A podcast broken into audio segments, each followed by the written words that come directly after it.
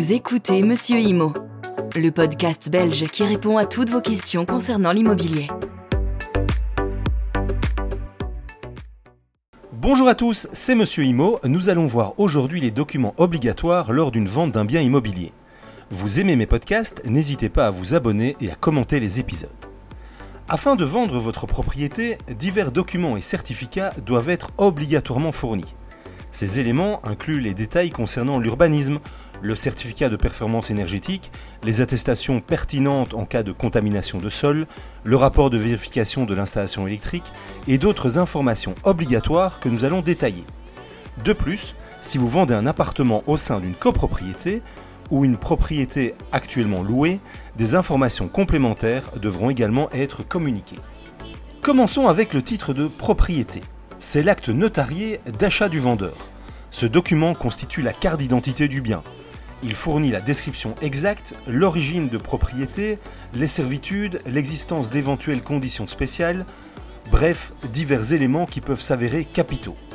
Si le vendeur a recueilli son bien par succession, il doit disposer des documents prouvant qu'il est héritier et l'éventuel acte d'achat du défunt. Les renseignements urbanistiques. En région wallonne, la publicité de mise en vente d'un bien doit indiquer la destination urbanistique la plus récente du bien. La destination urbanistique du bien concerne l'usage que vous ferez de votre bien et l'activité que vous y développerez. Sera-t-il destiné à être un bureau, un commerce ou un logement? La publicité doit également mentionner de manière détaillée des permis en vigueur ou des certificats d'urbanisme relatifs aux biens à vendre. En région bruxelloise, la publicité relative à la vente d'un bien immobilier doit indiquer la destination urbanistique la plus précise et la plus récente du bien. Il faut également mentionner les permis d'urbanisme, les permis de lotir et les certificats d'urbanisme éventuellement délivrés pour ce bien. Les conditions relatives à un projet de construction, l'existence ou non d'un plan d'expropriation, l'existence ou non d'une mesure du patrimoine, les affectations et utilisations licites du bien, la répartition spatiale du bien et sa localisation, les éventuelles infractions relatives au bien. En région flamande, le vendeur est également obligé de fournir à l'acheteur toutes les informations urbanistiques utiles relatives à son bien immobilier. Cette information est reprise dans le certificat urbanistique qui renseigne la destination urbanistique la plus récente. Rendez-vous au service de l'urbanisme de la commune avant de signer quoi que ce soit. Les renseignements délivrés par la commune sont théoriques et ne correspondent pas toujours à la réalité de l'immeuble. Votre agent immobilier connaît le bien et pourra vous aider pour les différentes démarches. Attention, pour les sociétés qui désirent acquérir un immeuble, n'oubliez jamais de vérifier la destination du permis d'urbanisme existant sur l'immeuble avant de signer quoi que ce soit. Le certificat PEB.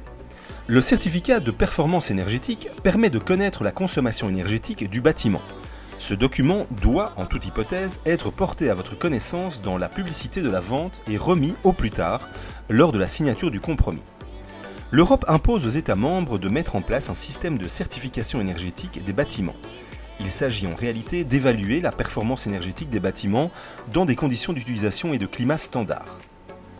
La performance énergétique des bâtiments, ou PEB, concerne des exigences techniques qui garantissent une consommation énergétique moins élevée niveau d'isolation thermique, performance de l'installation de chauffage, ventilation, énergie solaire. Le but est ainsi de permettre aux futurs acquéreurs de comparer la performance énergétique des biens mis sur le marché. S'agissant d'une matière régionalisée, la mise en œuvre de cette directive varie selon les régions. Toutefois, les régions ont toutes au moins un point commun. En effet, la Wallonie s'est alignée à ce qui est déjà prévu en Flandre et à Bruxelles l'obligation d'afficher le certificat PEB dans la publicité de la mise en vente ou la mise en location d'un bâtiment. Les données du certificat PEB doivent figurer sur toutes les affiches et annonces publicitaires placées dans les trois régions. Le certificat PEB doit être communiqué par le vendeur au futur propriétaire avant la signature du compromis. A noter que dans les trois régions, vous êtes également concerné par le PEB dans le cadre de la construction de nouveaux bâtiments soumis à permis d'urbanisme et ou d'environnement. Pour plus d'informations, renseignez-vous auprès d'un notaire. Quel est l'intérêt d'afficher le certificat PEB dans la publicité? Le PEB vous indique si une maison est économe en termes d'énergie ou non, passive ou non. C'est donc une information essentielle pour vous en tant que futur propriétaire ou locataire. Ce certificat permet de mieux déterminer le coût énergétique du bâtiment et de le comparer avec d'autres biens. Petite nouveauté, le certificat amiante en Flandre. Depuis le 23 novembre 2022, un certificat d'inventaire amiante est obligatoire pour la cession de bâtiments situés en Flandre et construits avant 2001. Les informations relatives à la citerne à mazout. Il n'y a pas d'obligation explicite de renseigner l'acquéreur du type de chauffage établi dans le bien en vente. En réalité, ceci rentre plutôt dans l'obligation générale d'information qui incombe au vendeur. Celui-ci doit donc informer l'acquéreur de l'ensemble des aspects du bien immobilier, et donc des aspects du système de chauffage, y compris le type d'installation. Il s'agit d'un chauffage à mazout, ceci comprend la capacité du réservoir, son emplacement, l'année de placement, etc. La pollution du sol. Il existe des règles précises dans les trois régions en matière de pollution du sol. Lors de la vente d'un immeuble, le propriétaire vendeur doit prouver que le sol de son immeuble n'est pas pollué. Les trois régions du pays ont développé leur législation. En règle générale, il s'agit d'obtenir une attestation qui certifie que le sol du terrain ou de la maison concernée n'est pas pollué. Ce document est indispensable pour vendre votre bien immobilier.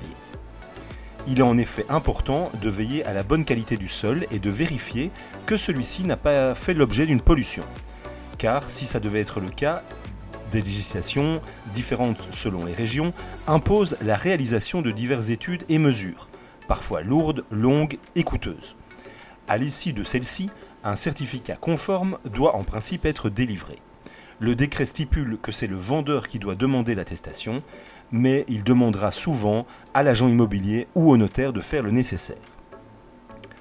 Le contrôle de l'installation électrique. Le vendeur doit disposer d'un certificat électrique, un procès verbal de contrôle de l'installation électrique en cas de vente d'une habitation. Toutes les habitations sont visées, les maisons, les appartements, les locaux ou l'ensemble des locaux servant d'habitation à une ou plusieurs personnes vivant en famille ou en communauté.